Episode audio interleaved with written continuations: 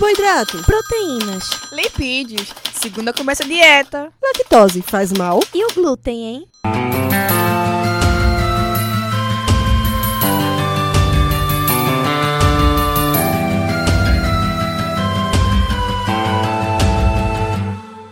Começa agora mais um Alimenta Cast.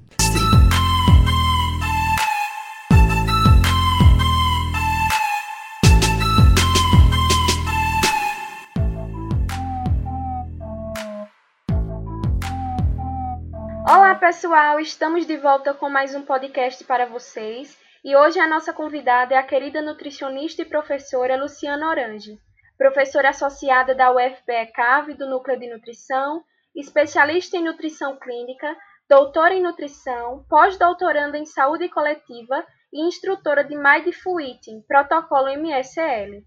Eu sou Ellen Roberta. Eu sou Milena Souto. Seja bem-vinda ao nosso Alimenta Cast, professora, programa vinculado ao Container Saúde do Centro Acadêmico de Vitória de Santo Antão. A temática do podcast de hoje aborda um assunto de grande relevância atual, o comportamento alimentar, e, mais especificamente, a estratégia do Mindful Eat. Tal ferramenta tem sido muito discutida nas mídias sociais e pesquisada em várias áreas da saúde e afins, como uma intervenção para o tratamento e cuidado nas questões relacionadas à comida e ao ato de comer. Na conversa de hoje, buscaremos entender melhor acerca do tema em questão e dos desdobramentos que o envolvem. Olá, pessoal. Muito obrigada pelo convite, né, por estar aqui mais uma vez no AlimentaCast, tendo a oportunidade de falar um pouco mais sobre o comportamento alimentar, especialmente sobre o Mindful Eating, né, que dentre as ferramentas para a mudança do comportamento alimentar, é uma das que eu considero uma das mais completas. E eu fico bem feliz, né, por essa oportunidade e espero que a gente possa ter um bate-papo bem legal. Para iniciarmos a nossa conversa, professora, sabe-se que a prática mindfulness é conhecida em português como atenção plena.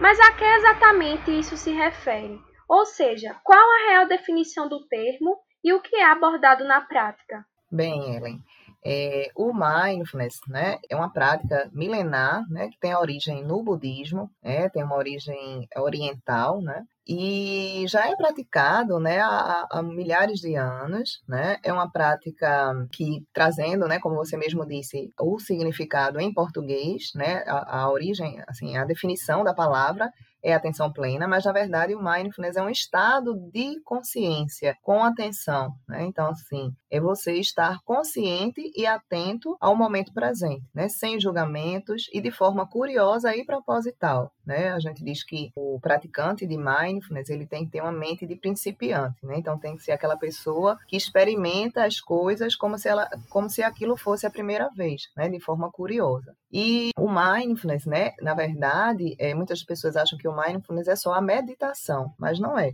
Né? O mindfulness é esse estado de consciência que a gente pode alcançar através da meditação. Então, mas assim, popularmente, né, se utiliza o termo meditação mindfulness, porque é, as práticas de mindfulness, elas incluem a, a meditação, né? A meditação atencional, que é a meditação onde você foca, né, a atenção em algo externo ou interno como por exemplo, uma prática de meditação da respiração. Né? Então, a gente vai estar atento aos movimentos, né, e, e a, a, toda a sensação corporal durante, né, o ato de respirar, inspirar e expirar. E aí, trazendo isso, né, para o mindful eating, né, a gente, é, o mindful eating tem origem no mindfulness, é derivado do mindfulness. Seria então ter atenção, ou estar consciente no momento da alimentação, né? Ou nas escolhas alimentares. E aí, assim, as práticas de mindfulness, né? E também no Mindful Eating, a gente usa as práticas, a gente chama, divide essas práticas em práticas formais, que é a própria, os exercícios meditativos, que aí incluem, né? Exercícios de prática de respiração, de atenção à respiração, é, o escaneamento corporal, é, que aí você tem atenção ao seu corpo, né? Como se fosse escaneando o corpo. É, existem práticas caminhando, falando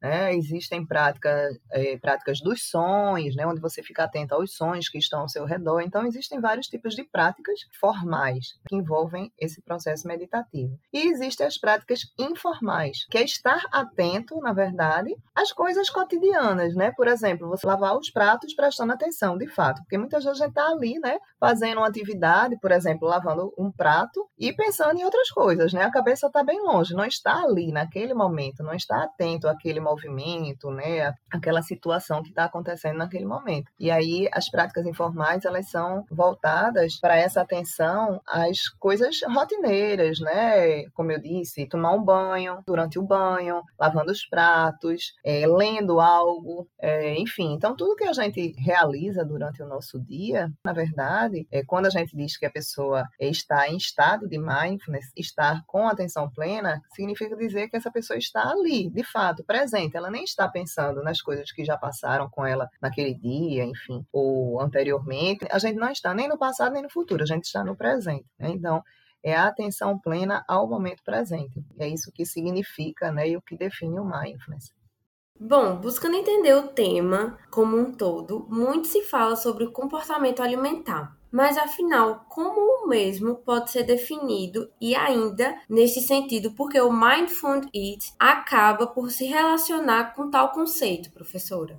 Então, é, o comportamento alimentar, sempre importante, né? Nós diferenciarmos comportamento alimentar e hábito alimentar. O hábito alimentar é aquela ação que nós temos em relação ao alimento de forma condicionada e não necessariamente consciente. Então, nós já temos né, uma rotina, né, um hábito é, diário de fazermos as refeições em determinados horários e mais ou menos consumirmos os mesmos alimentos em determinadas refeições, como por exemplo, a gente já acorda e a gente já sabe mais ou menos o que, é que a gente vai tomar café, né? Um café da manhã. Ah, eu vou comer, geralmente eu como o quê no café da manhã? Um pão, um ovo, ou um pão com queijo, ou eu consumo né, um tubérculo, ou eu tomo um copo de leite. Então a gente já tem aquele hábito, né? aquela coisa que é condicionada, repetida, né? E a gente aprende a repetir esse hábito, né? a criar esse hábito desde os nossos primeiros contatos né? com, com o alimento. Já o comportamento, ele engloba o hábito alimentar, né? Então a gente diz que o comportamento alimentar, ele antecede o hábito. Né? O comportamento é aquilo que determina essas escolhas, né? Ou esse próprio hábito. Então a gente diz que o comportamento alimentar, ele é influenciado por vários fatores, né? Então o comportamento, ele é influenciado, por exemplo, por uma questão cultural, né, social, emocional, né, psicológica. Então, assim, existem muitos fatores que vão influenciar, que vão determinar o nosso comportamento alimentar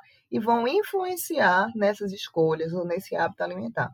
Então, o comportamento ele é muito mais amplo. E ele é o que nos, nos motiva, né? ele é o que nos impulsiona a escolher determinados né, alimentos para serem ingeridos. É, e o Mindful Eating, né, na verdade, é uma ferramenta que a gente pode é, utilizar como uma estratégia para melhorar esse comportamento. Porque muitas vezes as pessoas, quando nós, como nutricionistas, né, por exemplo, é, ao fazermos uma avaliação nutricional, utilizamos o, um instrumento que vocês conhecem muito bem, que é o recordatório alimentar. Então, no recordatório alimentar, é, o que é que a gente faz? A gente pergunta às pessoas o que é que elas comem. Então, o que é que você come no café da manhã? Né? O que é que você come no almoço? Né? O que é que você come no jantar? Você faz lanches? Qual é a quantidade que você consome? Enfim, então a gente é, procura informações sobre o hábito alimentar. Né? Quando nós aplicamos esses instrumentos né, para avaliar o consumo dos alimentos né, pela população em geral, nós estamos, na verdade, investigando os hábitos alimentares ou as práticas alimentares ou as escolhas alimentares, mas não o comportamento alimentar. Porque o comportamento envolve outras questões, como eu já falei. Então, o comportamento, tentando de uma forma prática falar né, sobre essa diferença de como é que eu posso buscar essas informações, é, eu diria que para avaliar o comportamento, a gente se preocupa muito mais do porquê você come aquele alimento, ou como você come esse alimento, ou quando você consome esse alimento, o que leva você a ter determinadas preferências. Então, a gente percebe que o quanto, né, e o que, ele fica por último, né? Então, assim, está muito mais associado ao que nos motiva, como eu disse, né, o que nos impulsiona para essas escolhas, do que é, especificamente o que se come ou quanto se come.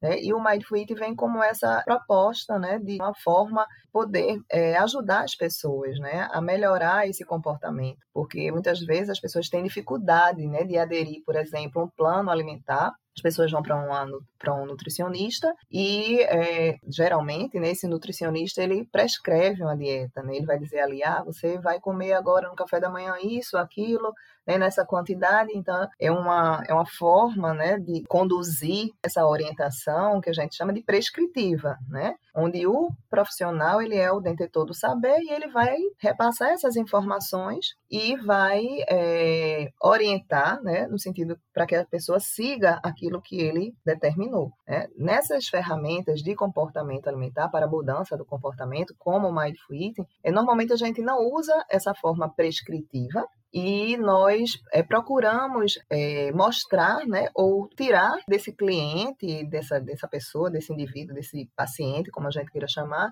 para que ele possa ele próprio possa encontrar os motivos que os levam a fazer determinadas escolhas. Então, existem outras ferramentas, né, como comer intuitivo, é, a própria terapia cognitiva comportamental para nutricionistas, né? É, a entrevista motivacional, o aconselhamento nutricional, todas essas são ferramentas para melhorar o comportamento alimentar. E o Mindful Eating é uma dessas ferramentas, né? Então, dessa forma, existe nessa né, relação, já que é um, uma forma, uma estratégia para melhorar esse comportamento, né? Que pode ser utilizada com esse objetivo. Fala bastante esclarecedora, professora. Mas vamos pensar em relação aos transtornos alimentares como por exemplo a anorexia, a bulimia, a compulsão alimentar. A literatura aponta que existem técnicas cognitivas e comportamentais eficazes para o tratamento, bem como a senhora colocou. Neste caso, de que maneira a prática Mindful Eating pode auxiliar?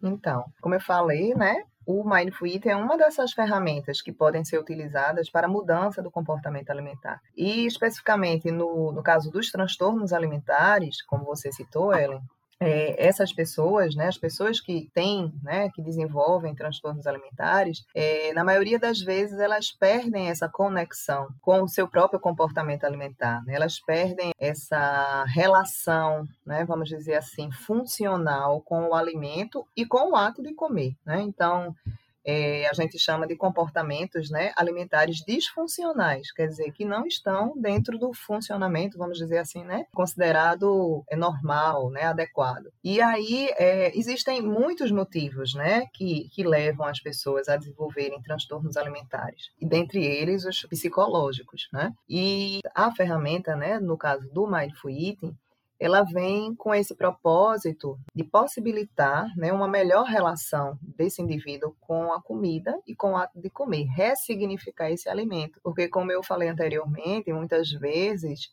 é, nós crescemos né, com a ideia de que a gente precisa seguir determinados padrões alimentares. Então, a gente aprende, e a própria sociedade está toda hora aí nos mostrando, né, que a gente, para ter uma alimentação saudável, deve consumir tais e tais alimentos, né, essa dicotomia alimentar, né, esse é bom, esse é ruim, esse é saudável, esse não é saudável. Isso, para grande parte da população, pode não ter muito impacto, mas para as pessoas que já têm uma predisposição a desenvolver um transtorno alimentar, né, ou já têm outros transtornos né, psiquiátricos associados, essa, algumas condições que são impostas né, pela própria sociedade e pelos próprios profissionais de saúde podem desencadear, né, ser um gatilho para o aparecimento desses transtornos. Então, o Mindful Eating ele vem muito com essa proposta, né, de, como eu disse, como a gente está trabalhando com comportamento alimentar, nós vamos tentar identificar aí quais são os os gatilhos que fazem essas pessoas a terem esses comportamentos né, disfuncionais, no caso da anorexia, né, provocar o jejum, né, um, um jejum voluntário para, com a intenção de perder peso, no caso da bulimia né, e de outros transtornos compulsivos, né, não ter o controle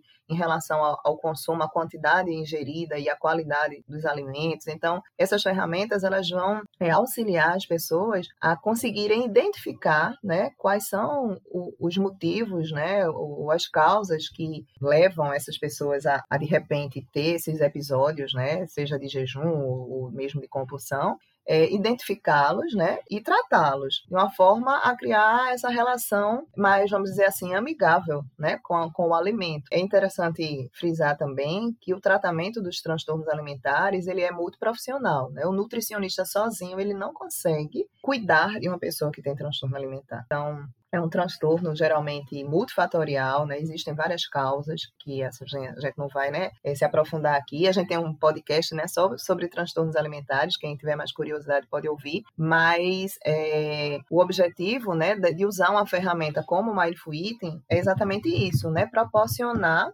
é, uma melhor relação com a alimentação a partir desse estado de atenção, esse estado de consciência, de atenção plena, né, onde a pessoa consegue identificar, porque muitas vezes eu vou consumir um alimento, a gente usa muito esse termo no mindfulness, né, do piloto automático. Hoje nós, né, a população em geral, as pessoas em geral, elas eh, chegam na hora de, da comida, a gente nem, nem está atento ao que vai comer, ou se está com fome, ou se comeu e já está saciado, né, a gente vive, a gente usa esse termo, né, estamos é sempre no piloto automático. A gente sai do trabalho, tem a hora do almoço, aí já come ali naquela correria, às vezes a gente nem lembra o que foi que comeu na refeição anterior, sabor, né? Nem lembra do sabor que a gente ingeriu, nem lembra do que a gente ingeriu. E aí a gente passa, né, a ter essa relação muito desatenta em relação ao alimento. E isso nos transtornos alimentares é muito comum também. Então, através dessas práticas de mindful eating, as pessoas podem é, conseguir é, melhorar tanto na identificação dos gatilhos, como também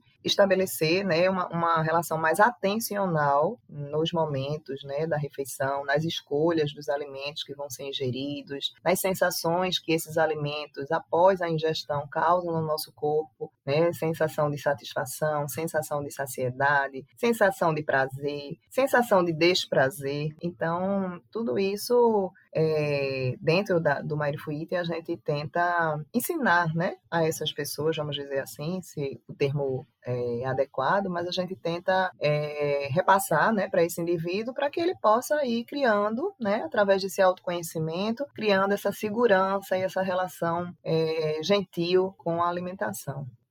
Que ótimo, né, professora? São práticas simples que podem mudar bastante nosso cotidiano, né? Bom, alguns estudos mostraram que as práticas de Mindful Eat auxiliaram no processo da perda de peso de maneira eficiente. É, a gente quer saber, professora, como essa técnica acontece é, nesse processo, como se dá essa técnica e quem seria o profissional capacitado para instruir esses pacientes. Certo, Milena. Na verdade, o Mindful é uma, uma ferramenta bem interessante, bem inovadora, embora, como eu disse, né, o mindfulness já é um, uma prática milenar, mas a proposta né, de reconstrução, de ressignificação dessa relação com a alimentação é bem, é bem prazerosa, né, vamos dizer assim, especialmente para as pessoas que nunca experienciaram né, essa relação mais atencional com a alimentação.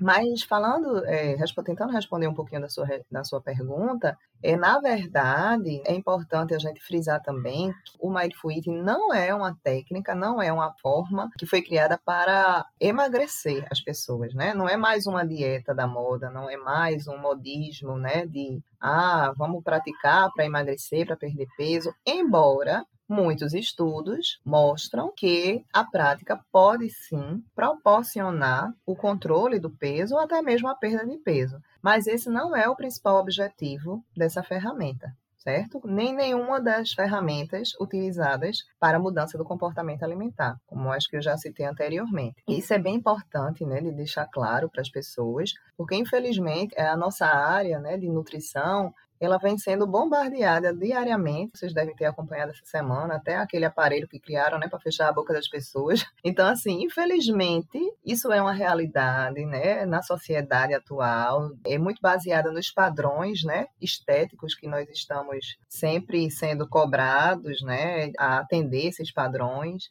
Então, as pessoas hoje acham que para ser saudável tem que ser magro, né, e a gente sabe que não necessariamente, nem o, nem o excesso de peso significa doença, de forma né, global, e nem a magreza significa saúde. Né? Então, infelizmente, muita gente, inclusive tem até um livro, se eu não me engano, que é a dieta do Mindful Eating, que algum autor aí escreveu, mas na verdade não é uma dieta, não é um modismo, né? Como eu disse, é uma prática que já existe há muitos anos, embora o mindfulness, né? Embora o Mindful Eating, ele tem, foi criado o primeiro protocolo de Mindful Eating é, no final da década de 90. É importante também frisar isso, né? Que o Mindful Eating, como eu disse, ele, na verdade, as intervenções baseadas em mindfulness, né? Tanto Mindful Eating como outros tipos de, de práticas, é, a gente utiliza protocolos né? Então, o que significa isso? São essas práticas, né? Elas são divididas em sessões. É, por exemplo, esse protocolo que eu fiz a formação, né? O MSL, ele divide, né, a formação ou a própria aplicação desse, desse protocolo, ela se divide em 10 sessões de duas horas e meia. Então, se você for trabalhar em grupo ou individualmente, as pessoas que você vai atender, por exemplo, eu sou nutricionista, tenho a formação em Mindful Eating, vou atender no meu consultório. Eu posso atender em grupo ou individualmente usando um protocolo de Mindful Eating. Então, essas pessoas elas vão ter pelo menos 10 encontros comigo, cada encontro desse, em cada encontro desse, eu vou utilizar algumas técnicas, algumas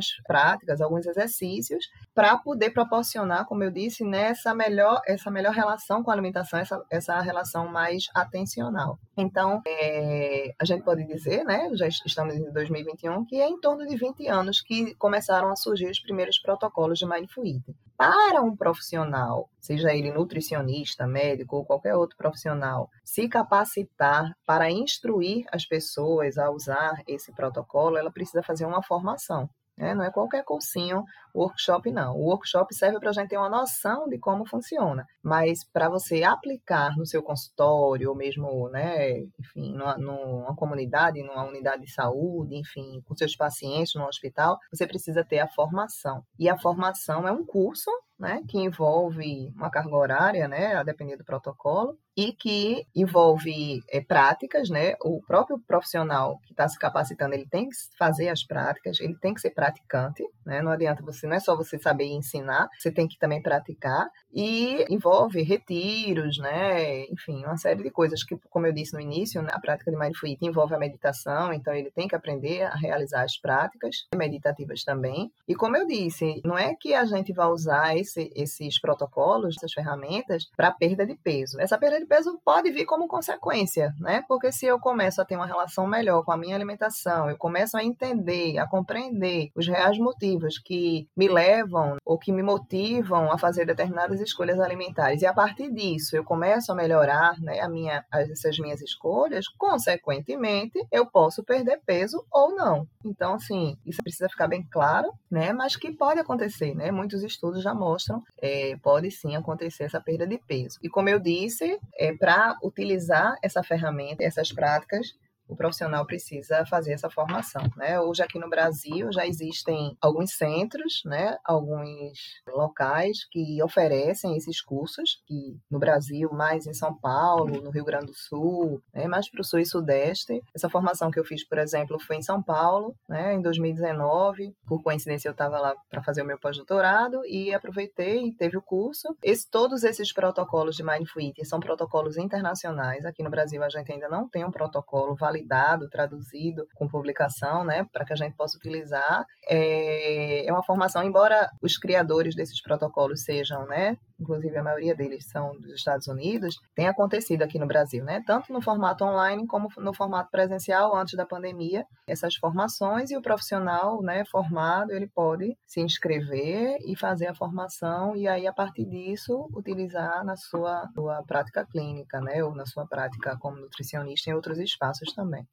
Professora, aproveitando esse contexto, como essa ferramenta pode ser utilizada na prática clínica? Quem pode utilizá-la? Profissionais e clientes? E quais dicas a senhora pode dar acerca de como podemos tentar fazer essas técnicas em casa de uma forma simples? Então, como eu estava falando, né, essas práticas, né, essa ferramenta, ela pode ser usada, né, não só pelo profissional nutricionista, outros profissionais também podem fazer a formação e podem utilizar, como eu disse, atuando de forma individual ou em grupos, né, orientando pessoas que apresentam, né, que querem melhorar a sua relação, né, o seu comportamento alimentar, a sua relação com o alimento, mas não necessariamente num ambiente clínico, né, no hospital, no consultório, pode ser em comunidades, pode ser no ambiente de um restaurante, né, enfim. Como eu disse, o, o profissional para poder ensinar as pessoas, né, ou aplicar um protocolo de Eating, ele tem que ter essa capacitação, essa formação. E os clientes de forma geral, em qualquer faixa etária, né, já existem cursos é, de Eating para crianças, para adolescentes, população idosa, população adulta, já é utilizado, por exemplo, em ambientes esportivos né, com atletas. Então, assim, qualquer pessoa pode praticar o Mindful Eating. E aí, uma prática bem simples, né, que a gente pode ensinar as pessoas, aqui a gente pode aproveitar esse momento e ensinar, é reconhecer o nível de fome, né? O nível de fome e de saciedade. Então, por exemplo, né, estamos quase na hora do jantar. Então, ao sair daqui ou antes de qualquer grande refeição, a pessoa pode, ao sentar à mesa, né, de uma forma calma, atenta, tentar identificar, numa escala de 0 a 10, por exemplo, qual o nível de fome que ela está naquele momento. Então, assim, é uma forma simples, né? Então, se eu fosse dizer agora minha fome para vocês, eu diria que a minha fome é 8. Então, quer dizer, eu estou com bastante fome, né? Considerando que zero é nenhuma fome e 10 é muita fome. E a pessoa pode começar a fazer esse exercício. Então, pode se sentar de forma calma, atenta, prestando atenção, especialmente na região né, do, do, do, estômago, o principal órgão, né, onde esse acúmulo né, de alimentos, à medida que nós vamos ingerindo o alimento, né, esse alimento vai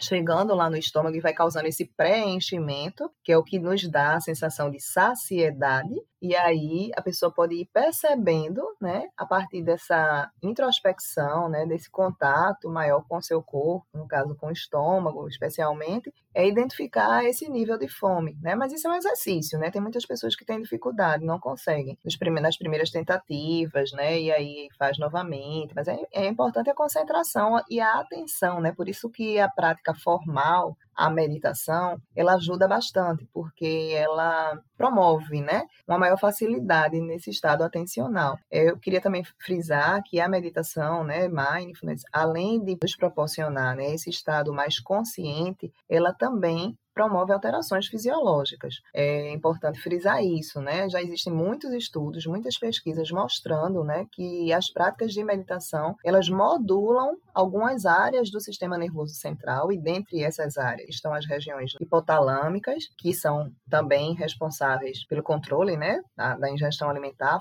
os sinais de fome e saciedade, e por isso também as pessoas começam a ter uma maior percepção né, desses sinais de fome e saciedade. Então, uma prática simples seria essa, né? Antes de fazer qualquer refeição, sente-se num lugar tranquilo, em silêncio, isso não precisa ser em todas as refeições, né? Mas você pode escolher uma refeição no dia e tentar fazer essa prática antes de comer o alimento, prestar atenção o quanto de fome você está, né? Tentar prestar atenção aos alimentos que estão ali no seu prato, as cores, odores, texturas, temperaturas, sabores de forma atenta, curiosa, como eu disse no início, com a mente de principiante, como se você estivesse vendo aquele alimento pela primeira vez, e após a, a, ingestão desse alimento, ou à medida que você for ingerindo esse alimento, tenta perceber essa sensação de saciedade, o quanto esse meu estômago está ficando cheio, né? E aí a gente pode também, novamente, usar essa escala, né, de 0 a 10, e tentar, por exemplo, é, ver o quanto esse, eu estou cheia, né? Esse meu estômago está cheio, eu estou saciada. É importante também diferenciar saciedade e satisfação. Às vezes a gente tá, está saciada, mas mas a gente não está satisfeita, né?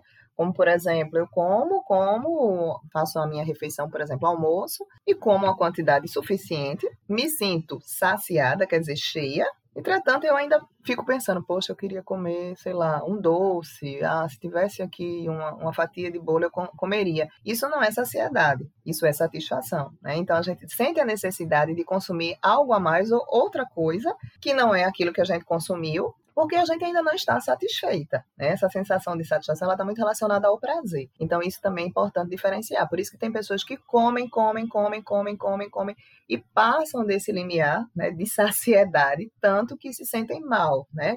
Causa um desconforto, a pessoa fica se sentindo empachada, muito cheia. E aí é até ao invés da refeição trazer né, a sensação de prazer e bem-estar, causa um, um desprazer, né? Um, uma, uma situação, vamos dizer assim, desagradável. Mas é um exercício simples é esse, né? Identificar os sinais de fome e saciedade, identificar e prestar atenção às características, né? Que a gente chama de características sensoriais do alimento, sabor, dor, cores dos alimentos, de forma atenta, né? Sem sem distrações, evitar, por exemplo, o uso de celular, de televisão ou de qualquer outra coisa que possa nos distrair naquele momento da refeição, né, para que a nossa atenção realmente fique ali focada apenas no alimento e no que ele está nos proporcionando.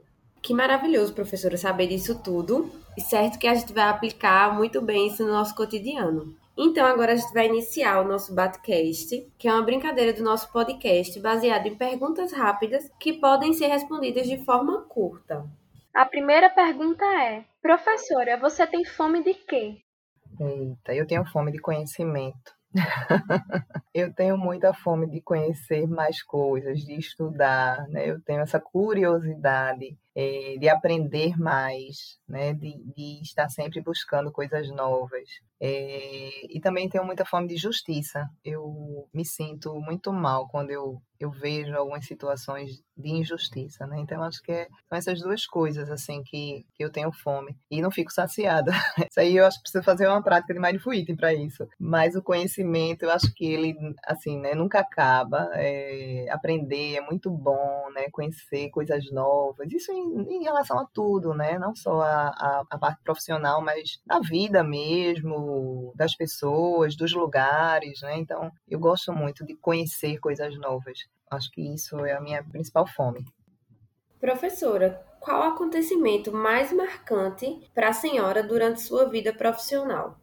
Então, é, eu acho que até no último podcast, eu não me lembro se a gente já tinha esse podcast, mas eu sabia que vocês iam me perguntar isso, né? E assim, passando um tempo, né, do que eu gravei o último podcast aqui no AlimentaCast, é, hoje eu posso dizer que eu, atualmente, né, eu considero um dos, um dos momentos mais marcantes para mim na minha vida profissional foi recentemente que eu fui fazer um pós-doutorado em São Paulo e para mim, profissionalmente, foi muito rico, né? Embora tenha tido alguns atropelos, né, é, no sentido da coincidiu com esse período de pandemia, eu não consegui realizar, finalizar o, o, o meu pós-doc lá em São Paulo, mas o tempo que eu passei lá foi muito marcante, né, inclusive foi nesse período que eu fiz a minha formação em Mindful Eating, né, então eu aprendi muito, eu conheci muita gente nova, eu conheci muitas pessoas novas, eu acho que talvez por essa minha fome de conhecimento tenha se tornado um momento, um momento muito marcante, assim, um momento de muito aprendizado pessoal e profissional.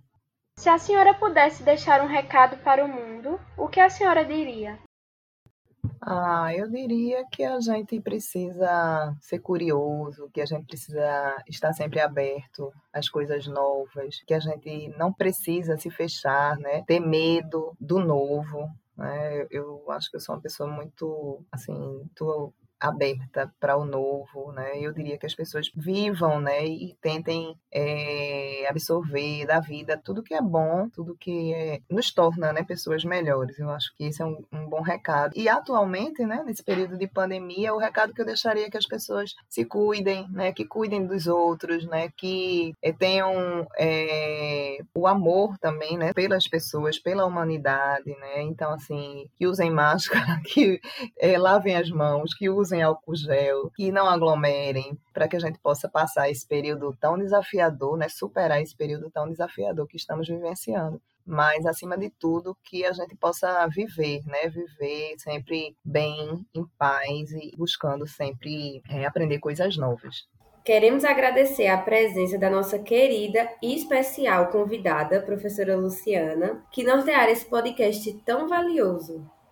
Bem, eu que agradeço né, a oportunidade de estar aqui mais uma vez como convidada, poder falar desse tema para mim tão empolgante. Adoro falar sobre mindful eating, adoro falar sobre mindfulness, adoro falar sobre comportamento alimentar. Então, para mim é um prazer sempre poder compartilhar um pouquinho do conhecimento, né, que eu consegui adquirir nesses últimos tempos e do que eu venho estudando e pesquisando. Eu fico muito feliz, né, de poder compartilhar esse tema aqui também no AlimentaCast. E também queremos agradecer a você que nos escuta. Se cuide, siga-nos nas nossas redes sociais, AlimentaCast, arroba Container Saúde.